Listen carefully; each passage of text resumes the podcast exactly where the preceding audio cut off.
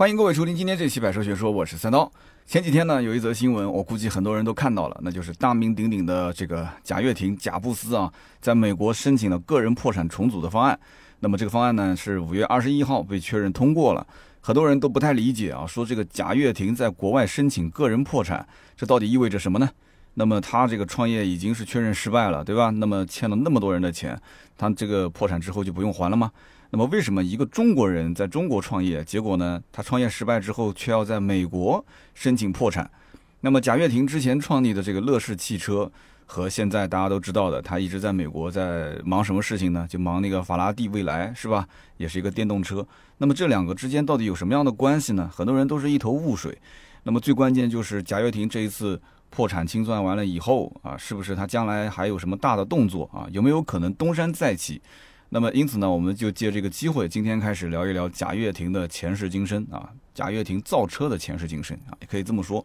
那么，其实讲他造车这件事情，肯定是要把老贾的这个之前的故事要搬出来说一说。那么，我相信呢，关于贾跃亭这个名字呢，肯定是都认识啊，上到九十九，下到刚会走啊，提到这个名字，我估计大家都能说出一些自己知道的事情。那么我最近呢，也是带着这种种的疑问啊，就是哎，我也觉得很奇怪，贾跃亭怎么突然之间又变成个人破产重组了？我就在网上搜了很多的一些资料啊，折腾了两天的时间，我总算是理出了一些头绪。那么咱们是一个汽车的节目，对吧？最终我们肯定还是要回归到关于贾跃亭造车这件事情上。但是呢，我相信节目里面很多朋友跟我一样，就对于贾跃亭这个人和他曾经的这个乐视帝国啊，有着非常浓厚的兴趣。当然了，这个里面呢，呃，也有很多的一些朋友，比方说像我，对吧？也曾经是乐视的用户，啊，在乐视的 App 上面充过会员，为了追一个电视剧，对吧？啊，也曾经在这个乐视的电视上也买过会员啊。我们家的客厅就是一个乐视电视，现在还在用，其实还蛮好用的，说实话，价格也很便宜。那么甚至也买过乐视手机，对吧？我身边呃认识好几个人也曾经是乐视手机的用户，也说还挺好用的，价格也很便宜，关键是价格很便宜啊哈。那么，所以呢，大家都对这个乐视，都对这个贾跃亭的这个人本身都很感兴趣。我们呢也不知道会用几期，因为今天我只是做了第一期节目的这个大纲啊。我们用几期节目，把乐视、贾跃亭，包括他造车这件事情，以及他破产清算之后会发生什么，我的一些见解，跟大家好好的分享一下。那么好，那么今天这期节目呢，我们就先聊一聊这个贾布斯这个人他过去的一些事情。那么这里面呢，可能有一些是大家想听的。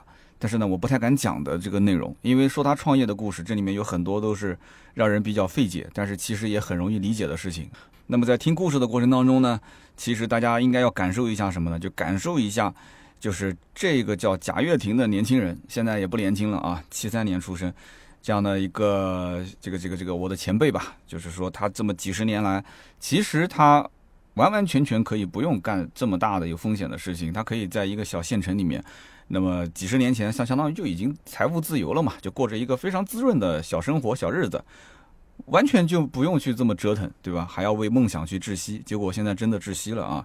然后又开始通过人工呼吸啊，又要抢救，也不知道能不能抢救回来。所以呢，这个聊贾跃亭这个人呢很有意思，得从他小时候开始慢慢的聊起，因为这个命运啊，这个东西啊，有的时候你不信也得信啊。我是蛮相信命运这个事情的啊。你想从一颗小蝌蚪啊，开始慢慢的变成了一个小生命，那么当他这个落地的时候呢，其实他没有任何的选择的权利，对吧？那他有可能生在南京，像我这样，对吧？他也有可能生在北京啊，他也有可能生在任何一个小县城里面。你说你要如果生在北京，你比方说如果是我的话，我觉得我要如果生在北京，我可能就不是现在这种状态了。当然人生没有那么多的如果，那我爸当年如果没有遇到我妈的话，那可能都没有我是吧？所以呢，如果是生在北京的，我现在挺羡慕在北京的一些。这个原生的土著，因为他们一出生就可以得到很多的资源，对吧？这些资源是与生俱来的，这没有办法。嗯，你不用像有些所谓的北漂啊，你还要到北京去打拼啊，要租房子，对吧？这是一笔非常大的支出。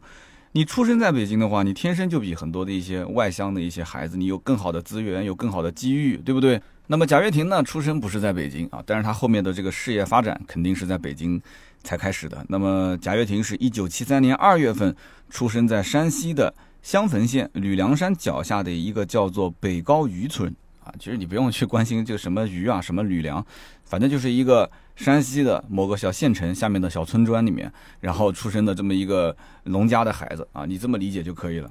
他的父亲呢是一个教师，他的母亲呢是一个家庭主妇，所以他没有一个非常显赫的背景啊。不要说说什么靠自己的父母啊，他没有靠自己父母，他是靠自己的，在后面听了就知道了，靠什么啊？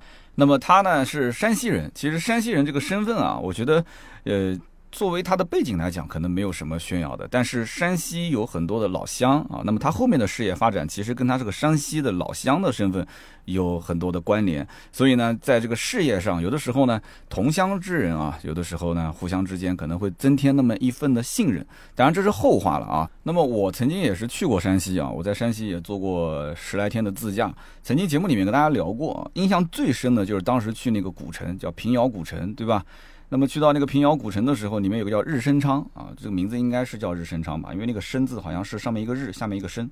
日升昌，日升昌，当时我就听那个导游讲嘛，他就是说，其实这条街上有好几个这个票号啊，那么其实大家互相之间都是比较抱团的啊，都不是说你想搞我一下，我想搞你一下，有生意呢大家一起做，所以呢，这个山西的晋商，这个身上流淌的这个血液，我觉得到后面你看看贾跃亭，其实就知道了，他这个中间呢很多的资源整合、人脉的整合，他还是比较厉害的。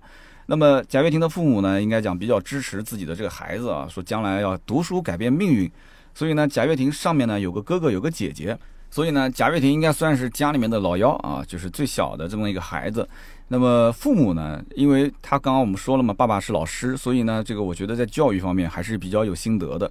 所以他跟他的哥哥姐姐三个人都考上了大学。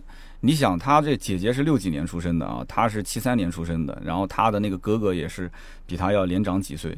在那个年代，三个人同时能上大学，这在那个村子里面可以讲是非常了不得的事情啊。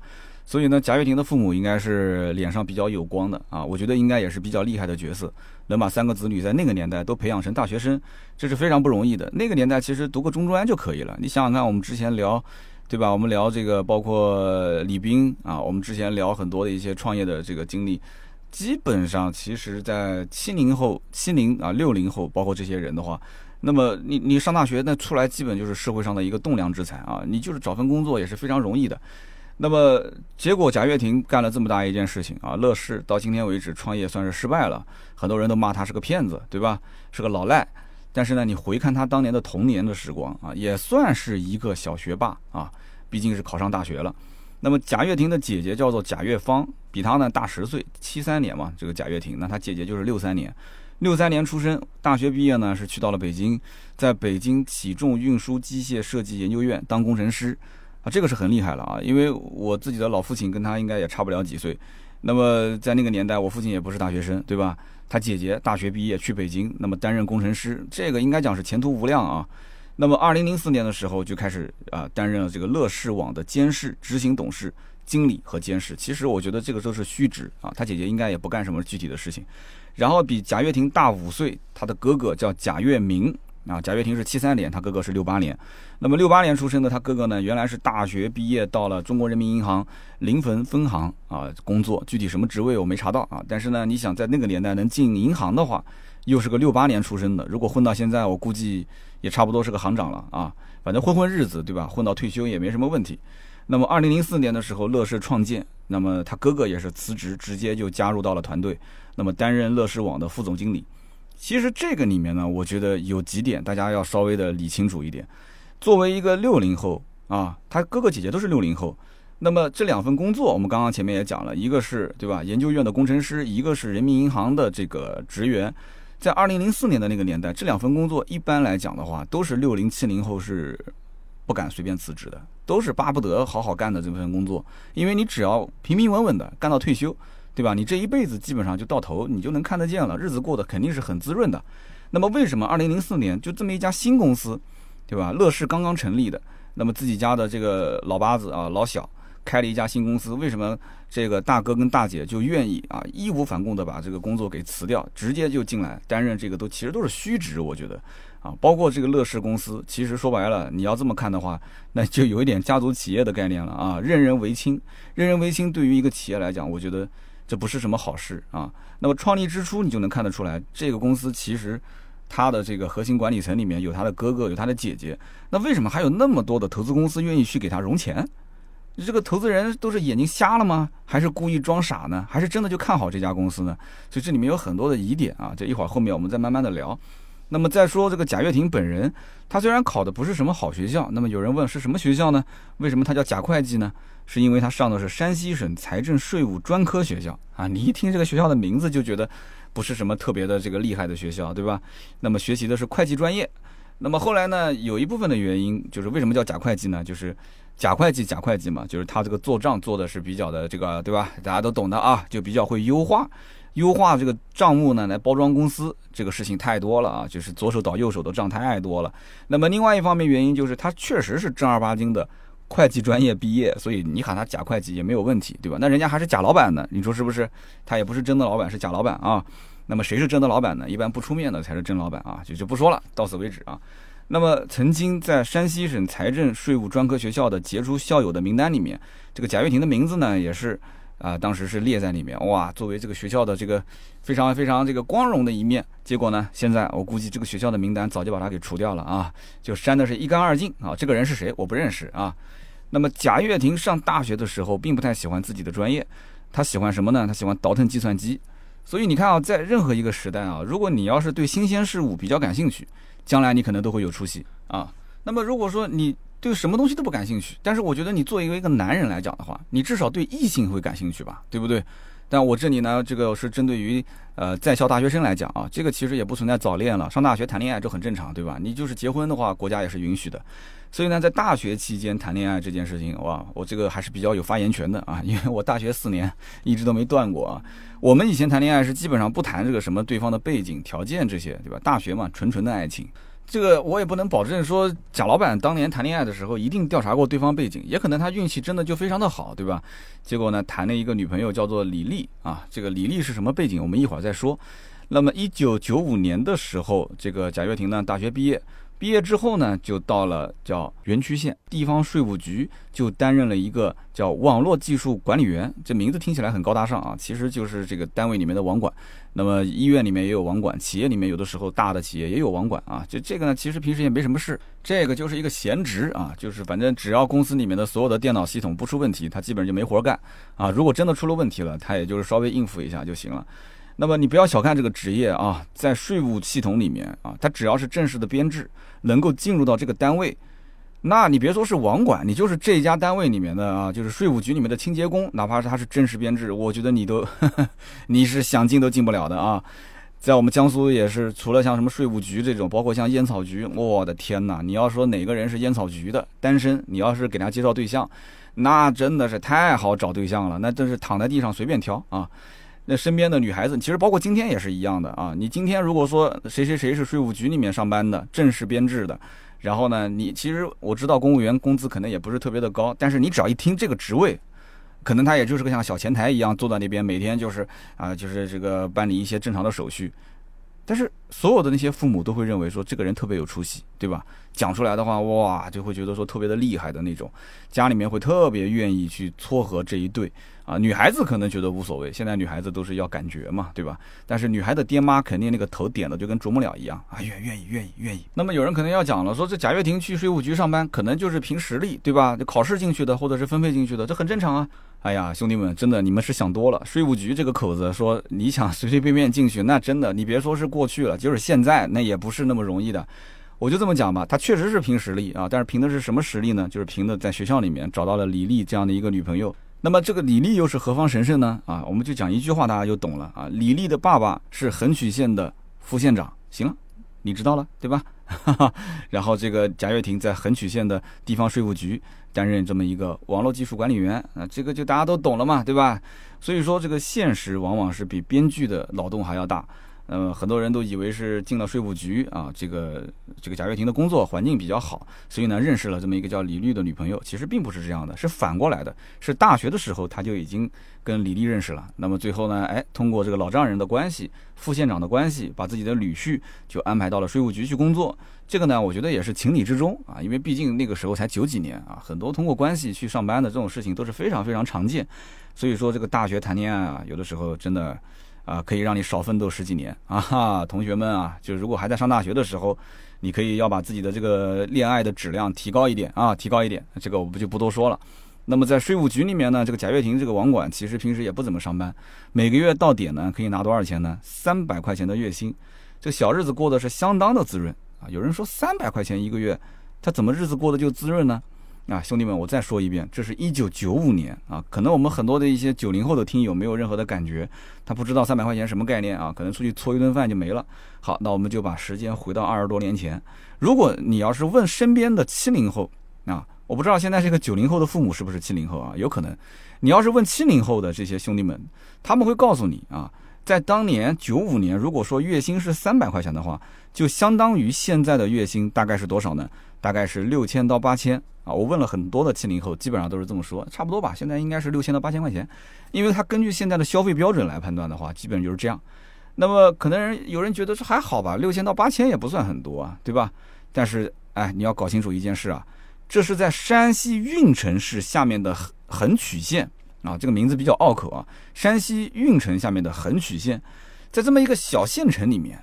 一个月拿六千到八千，你别说是在当年，你就是现在在一个县城里面，你拿八千块钱的工资，你说你的日子是不是已经能过到起飞了啊？我想问一下，对不对？所以这个贾跃亭在很多很多年前，其实已经可以过上非常滋润的小日子了。但是，哎，对于这个贾跃亭来讲的话，在一个小小的县城里面当一个小小的公务员，这不是他的梦想，对吧？这个贾跃亭当年啊，九几年就已经买了一辆 SUV 啊，没事呢就在县城里面到处转悠啊，因为他日子过得很轻松啊，很开心啊，就想看看有什么赚钱的机会，就内心是比较膨胀的啊，他一直可能有一种想为梦想窒息的这种想法啊。那么我们外地人对于山西的印象，如果没去过的话，那肯定就是想到啊，遍地都是煤，对吧？那么到处都是煤老板，煤老板那真的是山西的一个典型代表了，对不对？那么，在一九九五年的山西，其实煤老板并没有什么钱。这里面给大家稍微普及一下啊，煤老板其实一夜暴富是在二零零二年前后。那么，二零零一年的时候，中国加入了世贸组织，后来这个原煤啊就开始出口彻底开放了。就是以前这个煤炭的价格是有有相应的这个管控的啊。那么，二零零二年的一月份开始，国家取消电煤的指导价啊，就指导价我就取消了，你按照市场化来运作。这个煤的价格一旦按照市场化来运作的话，我的个天哪！这个煤炭的价格爆发式的上涨，所以山西的煤矿这些矿主当时都直接懵逼了啊！前一天还在苦哈哈的在下面去挖煤啊，第二天抬头一看啊，满脸都是黑黑煤炭，发现门口挤了 N 多的人要过来买煤啊！你开什么价我都我都愿意接受，所以每一天这个什么电厂啊、洗煤厂的人都是拎着蛇皮口袋啊，背着现金在这个矿场。排着队要交钱，就怕是买不到这个煤。那么关于这一些的描述，其实大家在以前如果看过跟煤老板相关的这些文章和故事的话，那我估计这个场景应该说是历历在目。那么我们的听友当中很多也是山西人啊，大家也可以在我们留言区去说一说这个场景啊。那么在一九九七年的时候，刚刚工作不到两年的贾跃亭，在高人的指点之下啊，具体是什么高人我们不得而知啊。那么就辞职下海，创办了叫山西。横曲线卓越实业有限公司，大家想一想啊，这是什么样的一个魄力啊？或者说这是什么样的一个动机？税务局的公务员的职位都不干了，才两年的时间啊，结果辞职下海。大家都知道创业有风险啊，很多这个创业都已经成功的啊，非常有名的人都会讲说创业是九死一生，对吧？但是你会发现贾跃亭创业那基本上就是，反正至少在乐视失败之前，那是逢创业必成功的啊，他的概率太高了。所以说这个我不知道贾跃亭身边的朋友怎么样去评价他，可能有些话想说但又不敢说，但他确实很厉害啊，真的是很厉害。那么注册这家公司呢，花了多少钱呢？注册资本是五十万，那么贾跃亭出资二十万，他的妻子呢出资二十万，其他的股东出资十万。那么在现在的这个年代啊，五十万块钱其实可能算不上什么大钱，很多家庭可能凑一凑也能凑五十万，但是让你拿五十万去创业，你估计现在也不敢，对吧？但是你想一想，在一九九七年的时候。拿出了五十万的资金去创业，注册了这么一家公司，而且贾跃亭跟他妻子两个人一共拿出了四十万，这是什么概念啊？大家想一想，两个刚刚大学毕业不到两年，月薪也就相当于现在六千到八千的学生，对吧？突然之间要开家公司，我告诉你什么概念啊？二十万相当于现在的两百万，绝对不夸张。那么也就是说，他跟他妻子合在一起拿出了四百万的人民币。月薪六到八千的学生，一夜之间拿出了四百万的人民币啊！结果注册了一家公司，而且当年你要知道，因为我自己注册公司，我知道现在不用去这个实缴嘛。我们讲实缴就是你注册资金是多少，你必须要有多少钱打进银行账户。他那个年代是要实缴的，所以他跟他妻子是百分之百从自己的银行账户里面转了二十万进去啊，每个人都转了二十万。我的个天哪！你想想看，九七年掏出了四十万的现金啊，所以我不知道他之前是靠什么发的财。那么这么一家叫做卓越实业的公司，它的经营范围包括什么呢？包括洗煤啊。有人不知道洗煤，其实洗煤就是把矿挖出来之后啊，把这个煤矿挖出来之后，然后进行分解啊，你这么理解就可以了。那么还有包括运输啊，这个当年你知道的煤炭嘛，对吧？运输那肯定自己也要弄啊。那么包括印刷啊，就是包括胶印这些东西，那当年你肯定也要发发传单啊，去印刷一些东西。然后餐饮啊，你说那个年代都大家都挣钱了嘛，吃吃喝喝肯定要有。那包括建筑，他后来还盖了一所学校啊。所以说这个贾跃亭和他老婆，应该讲当年是想放手在整个的这个曲横线里面，好好的去施展一下啊这个。该死的商业才华啊！哎呀，我这该死的商业才华。那么，一个小镇的青年啊，和一个小镇的小姑娘，两个人依靠自己啊，呃的老丈人他们的关系，那么在一个小县城里面就开始做那么一些些的小买卖啊，叫小买卖，小买卖。那么这个案例呢，其实在我身边也有很多。大家如果还记得的话，我曾经在节目当中聊过一个案例，那么就是说，在我奥迪工作的时候，我们曾经团队里面有一个这个女生啊，一个销售顾问。他错把一台老款的 Q 五卖的给了一个客户，因为客户是要买新款嘛，他就是老款当新款卖。那么之后呢，我就陪着这个女销售顾问去到了这个客户的家里啊，他是安徽的一个小县城。那么到他家里面上门道歉，那么还陪他吃了饭喝了酒，然后呢，这个女销售顾问哭哭啼啼的，对吧？想找个肩膀依靠一下。那么最终呢，客户呢也是原来原谅了，但原谅的基础是你至少也得赔我几万块钱。那么这个女销售呢，后来也讲算了，反正几万就几万吧，就把这个钱赔给他了。那么当时在聊这个故事的时候，中间有很多情节，我是隐去的啊。很多人想听我跟女销售的情节，那当然不是这一方面啊。我隐去的是关于这个客户的身份啊，因为在那个年代不太好讲，因为这个事情发生的也不是很久远。那么现在我觉得可以讲一讲，没关系的。其实这个客户当时买这台 Q 五，对于他来讲就跟买件衣服一样。你别看他可能在。我们当时展厅里面，这个销售看起来啊，就土了吧唧的一个县城过来的买车的人，讲话口音也是普通话不标准的，很很浓的那种乡村的口音啊，就是。但是我告诉你，人家在那个县城里面的产业，从吃住行，我的个乖！但真的是，人家反正我就不想讲了，就是你能看得见的这一排都是他们家的门面房。他说我们家有车队，我们家有这个学驾照的驾校啊，我们家有酒店，有宾馆。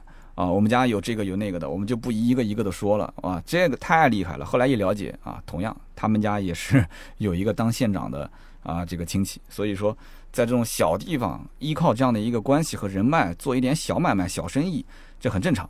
所以说为什么他当年花四十多万买 Q 五，人家根本就没当一回事儿啊？你可能都市里面的小白领啊，买个四五十万块钱的车，觉得是一件大事，对于他来讲，就跟家里面添了一辆桑塔纳没什么区别。这个买件衣服没什么区别，四五十万真的他可能都没当成是个钱，没当一回事儿，所以他才会从订单开始就没有太在意这件事情，然后到后来那么晚夜里面过来提车，啊也没太当一回事儿，然后呢基本都没怎么看就把车给开走了，是给他儿子买嘛，后来出了这么的一个大错，那么最后呢他儿子也不要这个车，他这个车子后来是放到了这个租赁公司，他还有这个汽车租赁嘛，说这哎呦就随便就放那边就当个租赁车吧。然后呢，我们赔了几万块钱，他自己觉得他也有损失，给他儿子后来又重新买了一辆车，所以呢，就这么一个故事，我身边也亲身经历，我大概也能知道啊，贾跃亭当年在这个小县城里面跟他媳妇儿是过着怎么样的一个生活。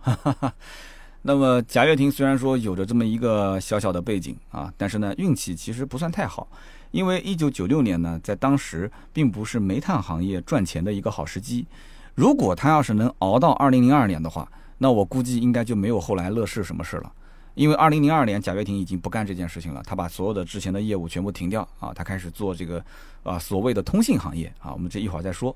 那么因为他在自己的这个小县城里面做了这么一些事情啊，有这么一些资源，对吧？开这个胶印厂，做运输买卖，做钢材生意，那么还开过曲恒当时的私立学校。我的天哪，你想想看，九几年的时候开私立学校啊，叫。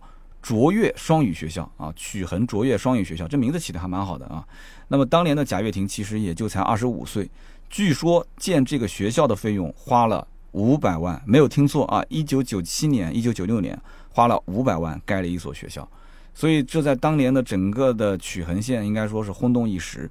那么这所学校后来开了几年也开不下去了啊！我相信贾跃亭这这种有梦想的人也不会说基于一个学校去用心的去做经营。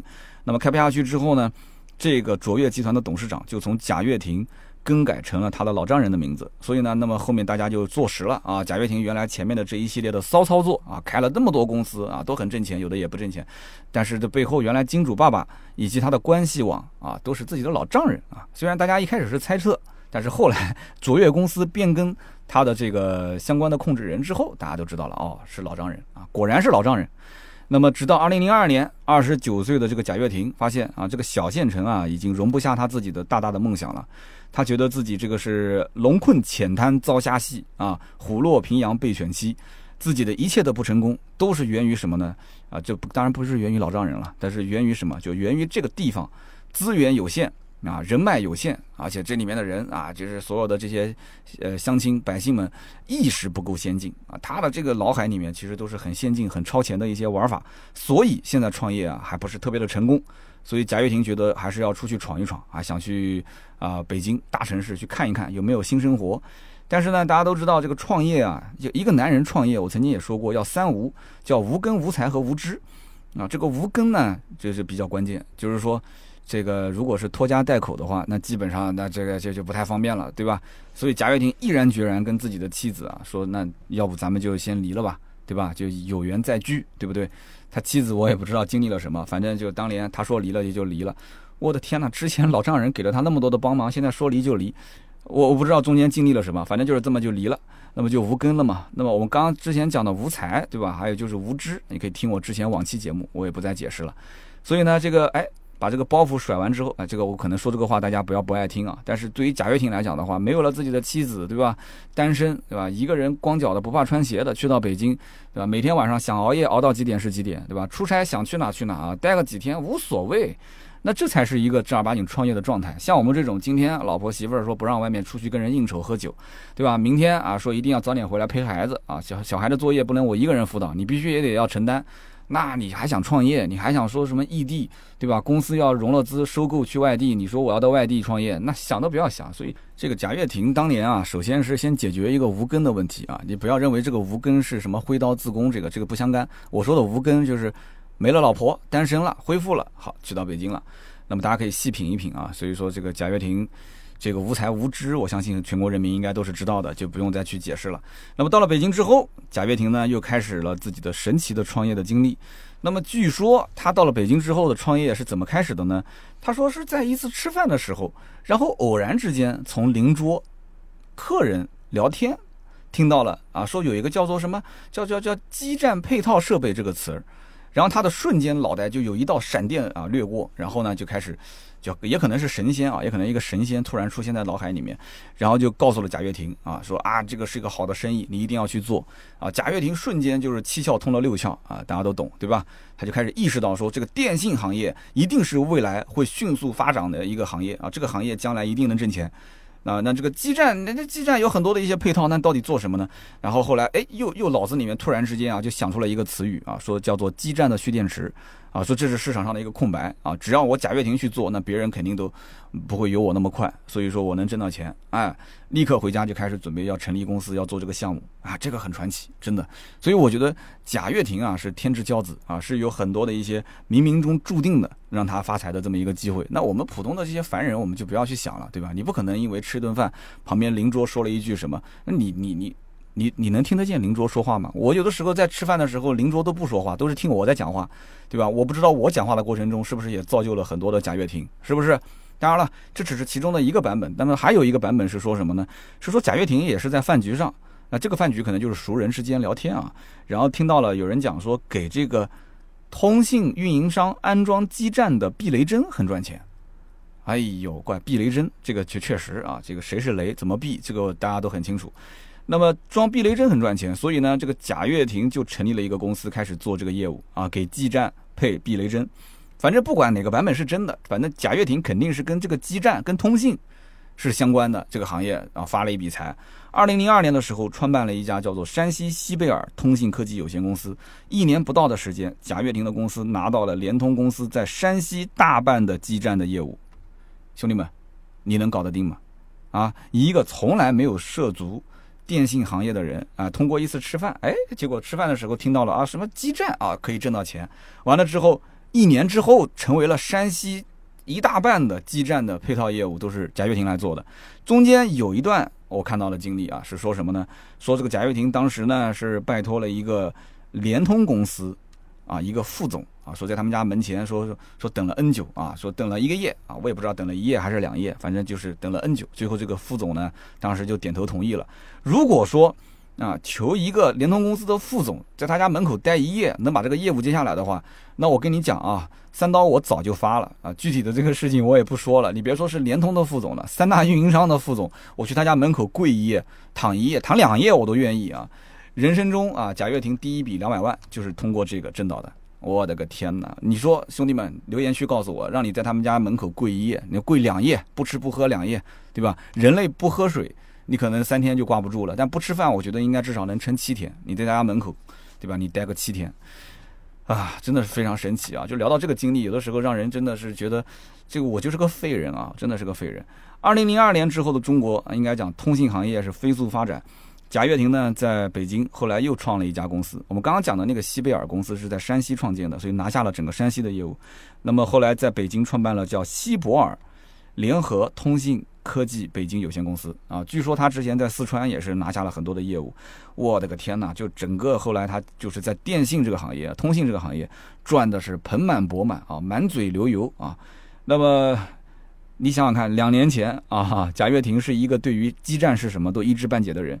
那么现如今已经是在这个行业里面赚的是真的是已经赚到起飞了啊！那么我们回头再想一想，说这个电信通信行业，我们会想到什么企业？很多人都会想到是华为，对不对？那华为二零零一年、二零零二年在做什么呢？好的，这个问题问得非常不错。二零零一年的华为的创始人任正非刚刚发表了一篇文章，叫做《华为的冬天》。大家如果感兴趣的话，上网可以搜这篇文章，非常有名啊，《华为的冬天》。为什么他会写这样的一篇文章？因为两千年年底的时候，天才少年李一男背叛了自己。李一男有机会跟大家可以好好聊一聊。虽然说他没造车，但他造的是一个两轮的电动车，哈，小牛电动车，也可以好好的去说一说李一男的故事。李一男在两千年的年底背叛了华为的任正非。当年华为任正非对他好到什么程度啊？就几乎是当干儿子，当自己的接班人来培养。但是这个人呢，这个性格比较的孤傲啊。因为他本身就是个天才啊，当年就是天才班，直接上到大学，十几岁就上大学了啊。然后呢，在我们听友当中啊，也有人跟李一男曾经有过面对面的接触啊。他也跟我曾经讲说，李一男这个人就是情商非常的低，讲话是从来不经过脑子啊，没有任何的这种，就毫无情商可言啊，就讲话特别冲，就特别让人感觉很难下台的那种。他自己就很狂的那种，确实也有技术嘛，对不对？后来李一男在二零零零年年底背叛了华为的任正非，结果创立了港湾网络。啊，创创立无所谓，对吧？但是任正非觉得说，那我也恭喜你这么年轻啊，有自己的事业，对吧？那以后能不能我们跟啊港湾网络、华为一起携手，共同创建美好的明天？结果一转身啊，港湾当时就开始要用低价去杀华为的客户，然后抢了很多华为的这些技术性的人才啊，啊，据说还窃取了很多华为的相关的资料啊。所以说，华为的任正非后来生了一场重病啊，跟这个也有很大的关系。那么这只是一个方面，另外一方面就是在当年啊，二零零一、二零零二年的时候，通讯巨头思科，很多人都听过思科吧？思科这家公司起诉华为侵犯自己的知识产权，我的个天哪！这个当时是非常严重的一件事情。美国很多企业都跟华为后来就不合作了啊，全世界也有很多企业就怕你出问题嘛，然后就跟他陆陆续续就解约，所以就当时是内忧外患，任正非可能都认为华为都活不下去了，是不是？但是在那个年代。我们的贾老板啊，我们的贾布斯贾老板，空手可以说是空手套白狼啊！我这个话真的，我讲的，我估计很多人也觉得是那么回事啊。空手套白狼，贾跃亭感觉赚钱其实没有那么难嘛，很简单的一件事情嘛，对吧？这边挣个一百万两百万，那边又挣了一个一百万两百万，很轻松。那么老贾的故事呢，实在是太长太长，咱们可以分几期节目来聊。今天这期节目呢，我们也聊了快四十分钟了啊。那么今天我们是聊到了二零零二年，那么再过两年，牛逼哄哄的乐视公司即将要登场。那么之后的乐视在各个领域遍地开花。为什么贾跃亭感觉有一点点贪大求全，什么都要做啊，什么都想干？那么后面几期节目呢，我们当然也会着重去讲解关于乐视汽车以及跟它相关的法拉第未来 FF 啊，就是这这家公司他们之间的一些关系。当然了，也有关于贾跃亭的个人破产重组之后。那么到底会出现什么样的一些神奇的效果啊？那么今天这期节目呢，就先到这里啊。咱们的节目呢是每周三、每周六的下午四点钟左右更新。那么欢迎大家呢，就是点击订阅来关注我们的节目。这样的话，更新的话第一时间会提醒大家。那么今天呢，也是我的这个牙齿啊，前段时间做了一个小小的治疗。那么之后呢，录制的第一期节目，可能说话还是有点不利索，希望大家多多的见谅。那么还有一件事情跟大家也宣布一下，就是如果在我们的微信群里面。啊，或者是加了盾牌的微信四六四幺五二五四，你应该可以在朋友圈看到。啊，我成立了一个南京本地的线下的一个小俱乐部啊，或者说是叫做车友会。咱们车友会的名字叫做 ATC。啊 ATC 什么意思呢？叫做 Auto Talk Club 啊。ATC Auto Talk 就是我们百车全说的英文嘛，A U T O T A R K 嘛。Auto Talk Club，那么我们南京呢这个会呢，现在目前已经两百多号人了。我们现在在组织第一场的线下活动啊，我们想去郊区做一个自驾游，哎，然后呢滑滑皮划艇，然后呢还有亲子乐园，我们再搓一顿饭，吃吃玩玩啊，这样的话大家增进增进感情。那么后期呢，我们也会组织，比方说踢踢足球啊，打打篮球啊。那么，如果不喜欢这种偏激烈的运动，我们也可以打打羽毛球，或者是打打台球、玩玩保龄球都没问题啊。反正就是线下的一些小聚会。以前呢，我可能把这种线下的活动啊想得太重了，其实就当做是放松就可以了，对吧？自己来也可以，带着家人来一起都可以，没问题的。那么我们也可以到时候线下活动的时候呢，拍一些小视频啊，做一些小的车友的采访啊，我觉得都挺好的。所以这件事情呢，也算是落地了。如果是有南京的听友啊，不要忘了可以跟盾牌联系，微信四六四幺五二五四，让盾牌把你拉到我们的群里面啊，我们就定期的会发布一些活动，然后我们线下可以一起参与。南京周边的也可以啊，如果能来参加活动的，也可以来参加我们的这样的一个车友群。那么后期的话，呃，北京、上海、广州这些相对比较大的一些城市。我们可以先选副会长。南京为什么能建这样的一个车友会？就是因为我们先选了副会长。这个南京两位的副会长都是非常靠谱的人啊，我们线下也是见了几次面。那么其他的城市如果要建的话，首先是基于当地的人数啊，一定要有一定的规模；其次就是一定要有一个非常合适的、跟我见过面的啊，就交过心、谈过话、知道相互背景的这样的一个副会长。那么我肯定是会长嘛，对吧？那么有这样的一个分会的副会长，那么其他城市我们都可以建车友会。这个事情呢，我们从长计议。那么还有一点呢，就是感谢啊，我们这个消费了百车全说第一款定制 T 恤的。这些听友啊，一共是差不多一百五十件啊，已经基本上都卖完了，还剩一些这个码数可能比较小，像 S 码或者是 L 码的大码，可能有些人觉得这个跟自己的身材不合适啊，所以这个还剩最后几件。如果呢有人想买送给女朋友的，或者说是自己留个纪念的，你可以联系盾牌，最后几件啊，你可以联系他，我们把它给这一批可以先卖。然后如果说大家觉得说我还是想买自己的尺寸，那没关系，我们马上后面会再加印大概一百多件。那么版本跟这个可能还是有点区别啊，这个到时候我们届时都可以大家咨询盾牌看他的朋友圈。那么这一批呢发出去之后呢，我们可以看一看微店啊，盾牌的朋友圈有微店，应该讲评价。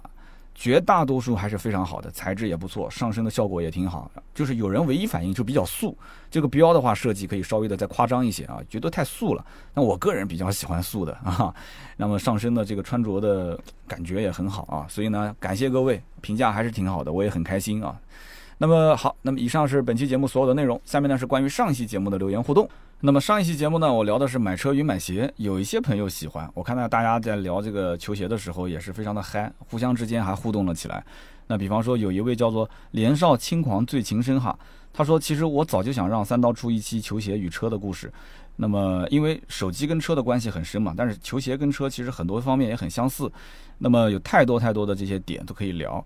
那么三刀，你说你买了一个 KD 十三，其实你拿的价格七百多也不算最便宜了。他说我其实可以拿到六百多的价格，哈哈，而且保证是真的。他说其实，呃，什么所谓的内部价啊，这些都是虚的。包括你去什么实体店买球鞋，那都是有钱人干的事情。他说。这个球鞋的价格真的水太深了啊！如果你不想宰太多的话，你以后可以联系我。那么这个还是一位超级听友啊，我看他有一个认证嘛，超级听友。呃，我当时觉得挺无语的啊，就我已经认为已经是基本上抄底了，结果发现还有渠道的关系更加厉害的，所以我决定这位听友啊，我送你一瓶芥末绿，然后呢，你跟盾牌联系，然后可以我们加个微信啊，以后你既然能拿这么便宜的球鞋的话，我估计其他的鞋子应该价格也都合适啊，但你前提如果是保真的话啊，我可以跟你合作合作，哈，我可以去至少买几双自己穿一穿。那么上一期节目呢，有人说好的，也有人说不好的，而且绝大多数都说不好，说三刀你就是划了水了。其实说实话呢，最近一段时间我确实是划水，我承认了，我确实划了。那么这个划水呢，我也不找理由，反正就是精力确实是有些不够。那么是不是因为抖音呢？有一方面原因，那这里面还包括长视频，还包括图文，整个公司现在整个的架构也在做调整。我当然是希望像海洋啊、小白啊、呃杨仔啊、天亮啊，就是我希望我们整个团队的这一些人都能比我强，我希望他们比我强。我希望他们能把这里面的很多的一些工作能运转起来。那作为我来讲，我做喜马拉雅的这档节目，我做了六七年了，兄弟们，你们能理解我的心态吗？我做了六七年了，我周边的人不知道我在做什么，这是一个说出来我自己都要流眼泪的事情啊！讲起来说啊，在业内啊，谁认识你三刀啊？就是啊，你是老前辈了，做自媒体很多年了。但是对外来讲的话，我真的是在一个非常非常狭小的缝隙里面生存，大家能理解吗？做抖音我才做了不到一个月，我才我现在才二十多万粉丝嘛，我之前才十几万粉丝。我十几万粉丝的时候，十几年没跟我联系的老同学加我微信了。我们小区里面以前是经常见面，但是后来因为我搬走了嘛，都不认识我，也主动加我的微信。然后我们小区周边的饭店的老板也有有都加了微信嘛，说刷到我的抖音了。然后这个这个旅行社的老板也说加了我的抖音了。啊，身边甚至我朋友的朋友都说，哎，这个人你认识吗？说认识，管他还以此为豪。还有很多人讲说，哇，三刀你现在是大网红了，你现在这个，哎呦，你怎么都开始做这个自媒体，做的挺好的嘛？你什么时候开始做的？我的天哪，我不知道是应该是开心还是难过。抖音才十几二十万粉丝，这算什么呀？我的微博都一百二十万粉丝了，我其他的网站所有的这些平台粉丝加起来好几百万，我光是自己的私人的微信，我都不想说了，我都比我的。抖音上的粉丝量还要多，那在别人看来的话，就是你就是刚刚才开始做自媒体，而且嗯嗯啊，汽车行业其实哦，你知道那个虎哥说车吗？还有还有南京的那个胖胖的那个叫什么来着？我都叫猴哥。哎，对对对，哇，他好厉害哦，都一千多万呢，一千多万粉丝呢。大家知道我是什么样的心情吗？你说一点不羡慕那是不可能的。所以在这样的一个基础下，有人讲说三刀。音频是你的主阵地啊，我承认是我的主阵地，没有问题。那每周两期节目，你一定要保时保量的去把它做完，我承认也是没有问题的。但是你你能了解到我现在这种心态和状态吗？我也在做，就是我昨天问我老婆，我说这个创业这件事情到底是为了什么？我说我现在我有点迷茫，对吧？做音频。做音频继续往下做做下去，其实知名度一直都是围着老听友、老粉丝去转。你看我最近这几期节目质量是下怪了、下降了啊！我承认，就是说好像划水了。每一个人我知道大家是喜欢我才这么留言的，但是真的我觉得看得我挺伤心的。很多的 ID 都是非常非常熟悉的一些老听友，那说话是非常难听，真的是就是很难听的那种。这个我我只能是。我接受啊，那我只能是接受，我只能是反思啊，就是我节目质量确实是下滑了，我应该是像可能其他的同行那种，就天天说干货，每天就找各种干货给大家聊，但是天天说干货不充值，不做车子的评价什么东西的，最终怎么操作呢？割韭菜啊，把所有的内容、所有的粉丝全部往自己的商城订阅号上去引，然后去卖东西，就割韭菜啊，对不对？那那照这么来讲的话，所以为什么我现在卖 T 恤了？说实话，我现在可以呀，我每一期都是干货，我从此以后我不接广告没有问题。那对不起，那我们就得要从商城这个角度去去着手，我们去做电商，我们去做带货。那大家愿不愿意支持呢？有人讲，那你货好我肯定支持，货不好我不支持。那这个逻辑又不通了，对不对？那别人做电商也不需要去做那么很干的内容，常年去积累，他们只要把。电商这个东西做起来就 OK 了。那我们是一边要投入精力、人力和物力去做内容，一方面又要去做电商。电商的成本还必须要比别人低，产品的这个货还比别人要好。那这个我觉得是有一点违背正常的商业逻辑的，对吧？现在很多的一些可能女网红卖化妆品或者是卖衣服的，那其实质量都不是特别的好。我我身边有很多的一些女孩子，她们买那些所谓的我不讲名字了，一些大网红卖的衣服，其实淘宝货一两百块钱的东西买回来。也就那么回事，穿个一两次就不要了，就是不上档次嘛。所以这个怎么讲呢？可能我牢骚发的有点多啊，但是音频我真的是割舍不掉。啊，我曾经在做直播的时候，我讲，我说实在不行，我们音频一周一期吧。哇，这句话一讲完，后台私信 N 多人回复说：“三刀啊，你最近一段时间不行，你就休息休息，调整调整啊，你千万不要一周一期。我们都习惯了一周听两期节目了，你一周变成一期了，你一期如果时间再短一点，那我们都根本接受不了。那我说那行，那我还是坚持吧。所以坚持这件事情，我觉得是做有意义的事。我哪怕就是分享一些可能生活中的一些啊牢骚啊，或者比方说说说买球鞋啊、买车啊，或者说说一些身边的事情，很多人觉得就是太水了，没有干货。但我聊的过程中，那不是也有人讲吗？说把你当成是一个大哥哥，对吧？把你当成是个兄弟，听听你平时的一些这个讲讲话吧，反正就是跟我们唠唠话，然后唠唠嗑，然后发发一些留言，我们互动一下。但是现在我发现不是这样子的，那么大家有自己的诉求。那么我以前聊车，我说我聊十五万左右，对吧？二十万怎么选？那么看三十万以上的人说这个节目我根本就不想听。那我聊三十万以上的车呢？那可能人家讲说你太看得起我了，那我只能买得起十来万的。那这节目怎么做呢？一个月一共就八期，对吧？七到八期。所以我想来想去，我觉得这个人物传记为什么那么火？就是因为人物传记是从上到下啊，真的是每个年龄层次都爱听。而且这个音频节目一旦放出去之后，大家这个公放可能给身边的人听到了，所以会出现很多人会问：哎，这什么节目啊？挺好，我也想听。所以呢，大家能不能接受我后面还是以人物传记为主？那么有人讲讲人物传记，你不聊车这也不行啊。聊车其实也可以，你比方说，我可以聊一聊 STI，对吧？斯巴鲁的这个故事，可以把整个斯巴鲁的家族的车系啊，从第一代到最后一代，这中间包括 Evolution，对吧？EVO 这个车的历史，啊，包括。我们之前讲好多的一些都没聊嘛，比方说本田宗一郎的故事，对吧？丰田的故事，啊，包括很多的一些经典车型，比方说三系历代车型的一些经典的案例啊，包括像路虎啊，它的一些很经典的故事，我们都可以拿过来一点一点的去说。那这样的话，完全不缺素材啊。也就是说，自己规划好一个时间周期，然后不停的往前推进就可以了。在所有的不管是音频还是图文的，呃，全职的自媒体栏目里面，做这些内容的是比较少的。为什么呢？因为这些内容没有没有充值的成分啊。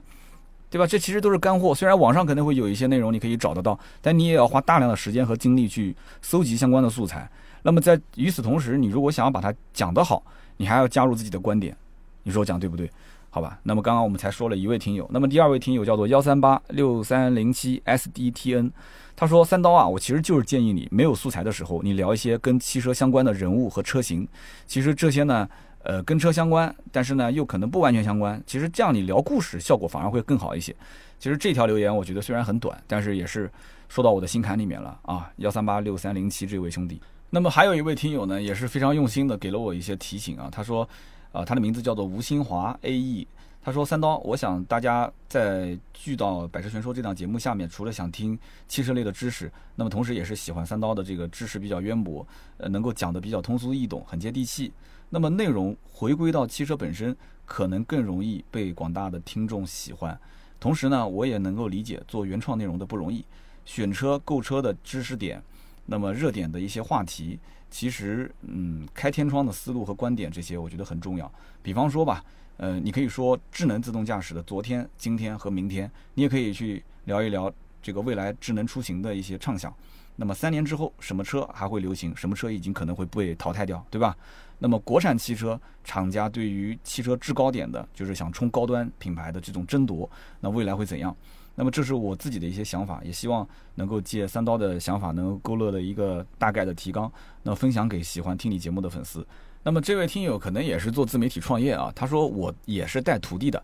那么我带徒弟的过程当中，会整理一个大概的知识的框架，呃，一般在十期左右啊，做一个提纲。那么徒弟呢，根据这个提纲会讲个两到三期。那么在这个过程当中呢，可能会遇到一些新的问题，那么再去研究这个新问题，研究完之后再穿插到后面的节目里面进行讲解。那么这样反复的去进行讲解之后呢，呃，有了这么一个总体的框架和思路，就会比较的顺。啊，所以说看看这样的一些提醒啊，对于三刀来讲有没有借鉴的价值？非常非常非常感谢啊！就是我觉得很多的一些听友在留言的过程中，其实也听出来我最近的一些可能瓶颈啊，或者是一些困扰。那么大家给我这个留言的帮助，我觉得非常的大。那么再次感谢啊，感谢今天所有留言给我的一些听友，包括那些可能语气不太好的，我觉得我也能接受。刚开始看我很生气，但是现在回头想想看是。呃，对我的失望啊，或者说是怒其不争啊，三刀，我支持你这么多年了，结果哎，你每周两期节目，好不容易等到了，结果你出了这么一期节目，啊，我会好好的改进啊。我希望大家能给我点时间啊，也给我一点容错率吧，好吧。那么今天呢，这期节目就到这里，以上就是节目所有的内容。如果大家想联系我们的话，可以加我们的微信四六四幺五二五四。那么南京和周边的一些好朋友，如果想参加线下的活动，不要忘了加这个微信啊，进入到我们的微信群。那么好，今天这期节目呢就到这里，我们下期接着聊，拜拜。